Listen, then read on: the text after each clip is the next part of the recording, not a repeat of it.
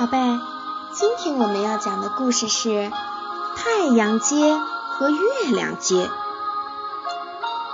在离我们这儿很远很远的地方，有一条长长的街。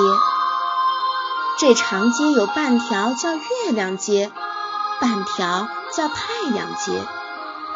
这儿是月亮和太阳升起的地方。每当月亮从月亮街升起，太阳落下山的时候，月亮街没有了月亮，变成漆黑一片；而太阳街，由于太阳下班了，它的阳光照得太阳街上光灿灿的一片。太阳街的小店铺里卖着彩虹饼、阳光火锅，还有香香脆脆。滚烫滚烫的太阳酥饼呢？当太阳从太阳街升起，月亮回家的时候，月亮街就变得清清亮亮、银灰一片。这时，月亮街显得很热闹，小店铺里卖着星星饼、星辉凉茶，有着冰冻馅的圆月、半月冰淇淋月饼。这时的太阳街呢，当然没有了阳光，变得漆黑一片。月亮街和太阳街的人们是不互相往来的，就像白天和黑夜互不干扰一样。但是呢，也有非常非常例外的时候。有一天。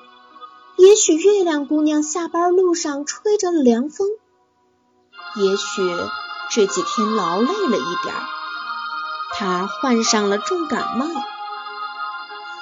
月亮姑娘烧得好厉害，平时银白色的脸庞变得发红了，心里却是冰冷冰冷的，浑身发着颤，发烧、发冷、发颤。重感冒往往就是这样。这事儿让月亮街上的北斗星知道了。北斗星说：“这可不是小事，得马上想办法治好月亮姑娘的病，要不月亮街上的星星饼、清灰凉茶和冰淇淋月饼都会变味儿。这还是小事儿。”要是到了晚上，他的烧还不退，从天空中升起一轮脸色红红的月亮，这才让天下惊惶呢。那怎么办呢？月亮姑娘的好朋友牛郎星和织女星说：“得赶快想法子，一定要治好月亮姑娘的病。”这时，北斗星又说话了。只有吃下一个滚烫滚烫的太阳酥饼，驱赶掉月亮姑娘身上的寒气，让她的心变暖，才能让她退烧，也才能治好她的感冒。哎呀，现在太阳上班去了，太阳街漆黑一片，店铺都关门休息了，上哪儿去找太阳酥饼呢？牛郎星急得直跺脚，织女星急急忙忙的去月亮街的尽头，把住在那儿的启明星找来商量办法。大伙儿瞧着脸色越来越红的月亮姑娘，急得没了主意。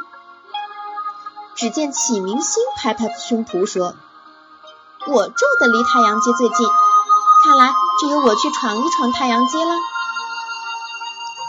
启明星摸黑来到太阳街，他借着自己身上的一点星光，找到了卖太阳酥饼的铺子，使劲儿敲了敲门。谁呀？大半夜的来敲门？卖太阳酥饼的晚霞婆婆还没上班，正在睡觉。她打开门一瞧，门外站着启明星。晚霞婆婆大吃一惊，她说：“这时候你怎么跑到太阳街来了呢？听启明星一讲缘由，晚霞婆婆摊开双手说：“这我也没法子，太阳上班去了，我们这儿是三更半夜，太阳不下班，谁也烤不成太阳酥饼。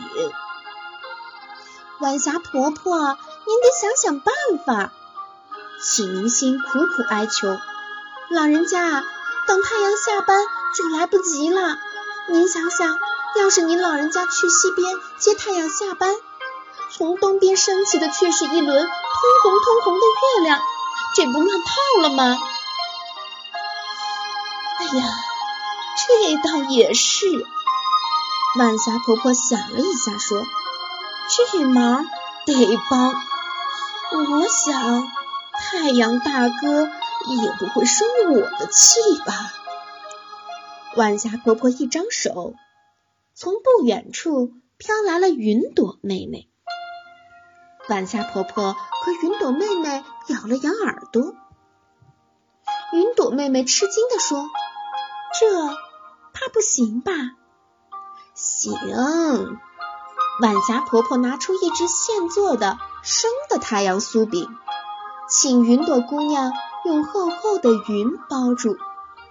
她说：“太阳哥哥有一副火热心肠，我说行就行。”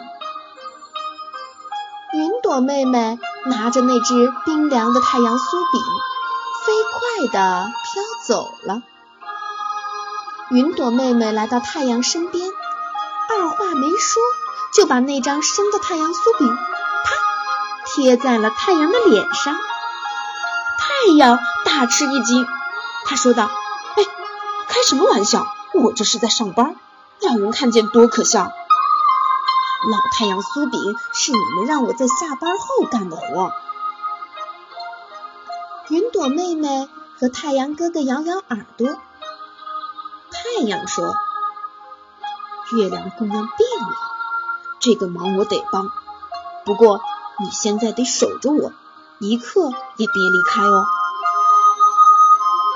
云朵妹妹一直守在太阳哥哥身边，遮住他半边脸。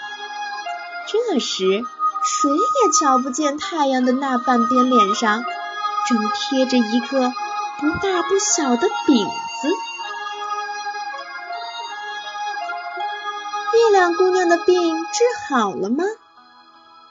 当太阳哥哥下班回到太阳街的时候，他回头一望，从月亮街升起的是一轮又大又圆、银光四射的美丽月亮。